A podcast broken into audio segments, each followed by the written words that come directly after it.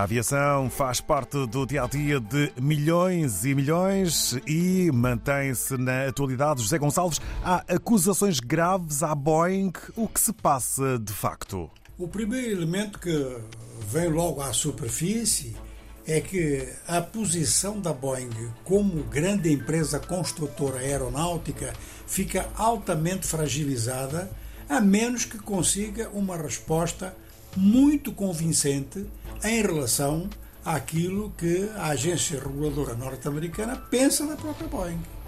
E não é brincadeira, nem é imprudência da parte da agência reguladora dizer que na Boeing falta cultura de segurança. Esta é a observação talvez mais perigosa em relação a um construtor aeronáutico.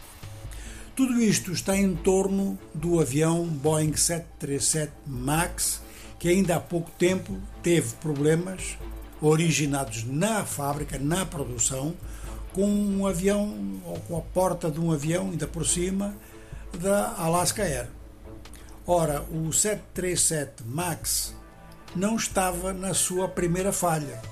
Já tinha tido duas que provocaram dezenas de mortes na Indonésia e entre a Etiópia e o Quênia. De maneira que a agência reguladora norte-americana, a FAA, tinha naquela altura decidido que todos os aviões eh, desse modelo tinham que ficar no chão e não podiam levantar em nenhuma parte do mundo.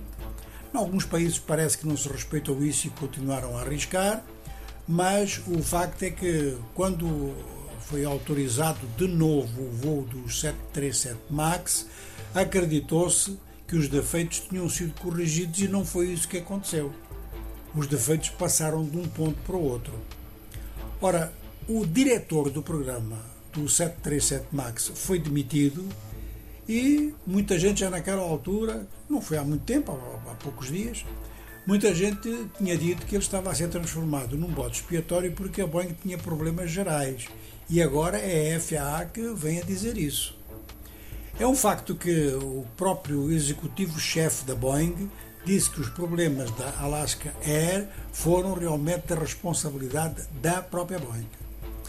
A questão da segurança aérea é uma questão que se tem colocado de forma muito ampla em relação a voos low cost, a companhias low cost ou companhias de países onde há grandes dificuldades de manutenção ou mesmo irresponsabilidade do ponto de vista das autorizações de voo. Mas agora começamos a constatar que, mesmo em centros de alta tecnologia, essas imprudências, essas negligências, ou, como diz a FAA, essa falta de cultura de segurança, tudo isso também está presente. De maneira que o transporte aéreo internacional, que está com vários problemas financeiros, com diversas empresas de prestígio a pedirem apoio aos seus governos ou a bancos de grande envergadura, Agora tem mais este problema a levantar sérias desconfianças. A economia na aviação e também com os bancos a fazerem parte.